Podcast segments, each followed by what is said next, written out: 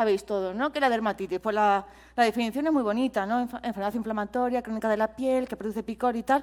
Pero ¿qué, qué nos pasa a nosotros? Lo que os he contado, cuando vamos al dermatólogo, esta es la sensación que tenemos. O sea, ¿cuántos...?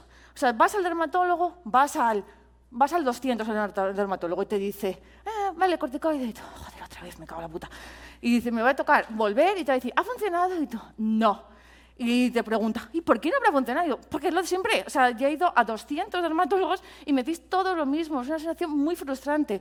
Ir al dermatólogo y que te sientas estúpido, porque tienes la sensación de que mm, te están tratando como un idiota, porque no haces bien las cosas, porque te- ya sabes que te van a regañar. En plan, ¿has hecho bien? ¿Te has puesto corticoide?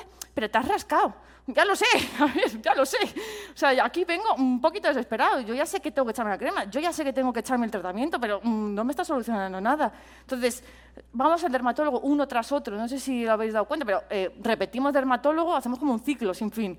Voy a uno, voy a otro, luego a otro y repetimos, a ver si a la siguiente funciona. Y tenemos este tipo de sensación de, mm, sorpresa, no ha funcionado. Entonces, que hay que ser un poquito más empático. Ya lo digo, que yo también he tenido estos pacientes de decir, madre mía, otra vez este, ¿qué hace aquí? Y yo, si no va a adelgazar, que no ven, ¿qué coño?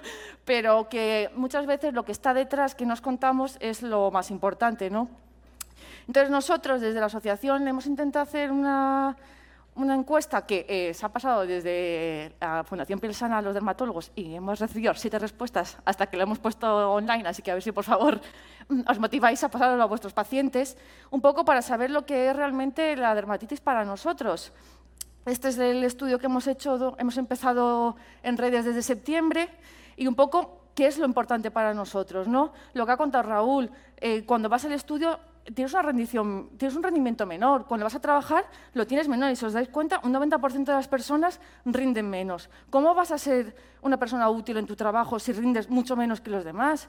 Yo me acabo de sacar unas oposiciones, pues mm, con, yo ya voy con mi déficit ahí porque es que en mitad del tiempo tengo que estar rascándome. Entonces, ya vas con déficit. Entonces, en un mundo tan competitivo, eh, si encima ya estás con tus cosas y dices, "Puf, vete que ver un día, mierda, ¿cómo hago esto? O sea, pues vas como puedes. Entonces, eso por ahí, ¿cuántas veces has tenido que ausentarse? En los últimos seis meses, la mitad se ha tenido que ausentar por culpa de dermatitis. Pues a lo mejor es un poco más grave de lo que parece la, enfermedad. Y ya cosas, el apoyo psicológico.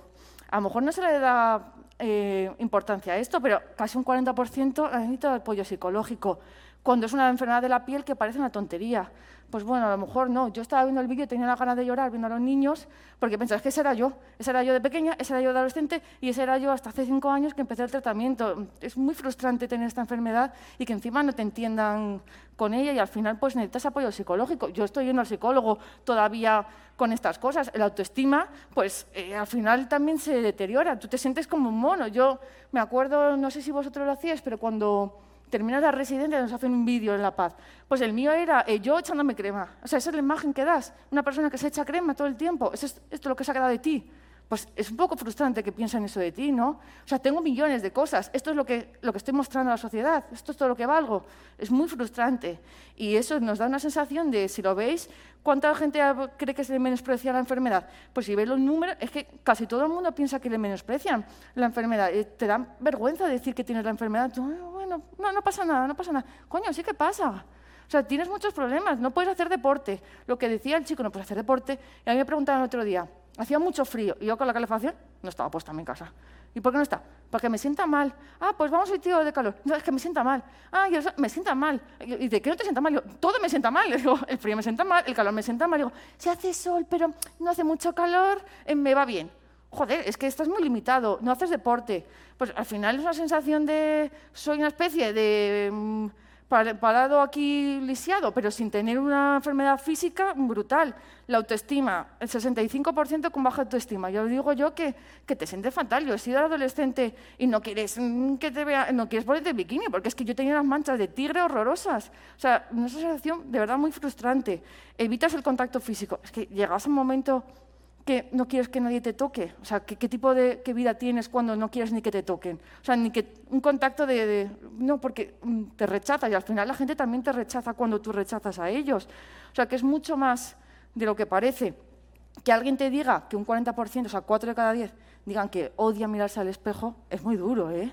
O sea, África lo ha contado muchas veces. eh, cuando estás peor, apaga las luces y si hay alguien ahí, yo no me acuerdo. O sea, tú vas por el baño ahí y, bueno, lo que pase, si no te has peinado, pues da igual, porque lo que tienes que hacer es no mirarte, porque es un monstruo.